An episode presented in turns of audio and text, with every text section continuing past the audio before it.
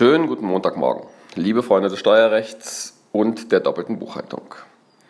Ich bin gerade mit meinem fantastischen äh, Holland äh, Herrenrad durch die Kölner City am Stau vorbei ins Büro geradelt, habe kein bisschen Zeit mit Parkplatzsuche verschwendet, habe es einfach vor meinem Büro festgeschlossen und sitze jetzt schon, während alle anderen Leute noch im Stau schwitzen, äh, schon bei meinem ersten Kaffee hinter meinem Schreibtisch und kann euch erzählen, wie man Steuern spart, was für die Umwelt tut und für seine Gesundheit. Das macht man, indem man sein Fahrrad seinem Betrieb zuordnet. Genau wie ein Dienstwagen. Das hat den Effekt, dass ihr die Kosten des Fahrrads, die Anschaffungskosten, Versicherungskosten, vielleicht Fahrradparkplatzkosten gibt es auch, äh, Zubehör und so weiter, alles von der Steuer absetzen könnt. Das mindert euren Gewinn und ihr müsst es nicht versteuern. Ist doch fantastisch.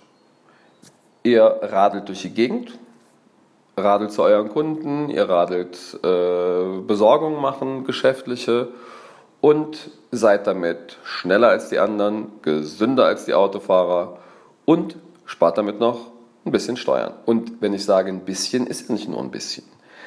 So ein Fahrrad kostet ja heute manchmal ein paar tausend Euro. Das gleiche gilt auch zum Beispiel für E-Bikes. Ja, kann man damit auch mit reinnehmen. Kann man auch leasen. Ja, vielleicht überlegt sich der eine oder andere von euch mal, dass, dass er ab jetzt vielleicht lieber mit dem Fahrrad unterwegs ist. In Innenstädten ist das nur zu empfehlen.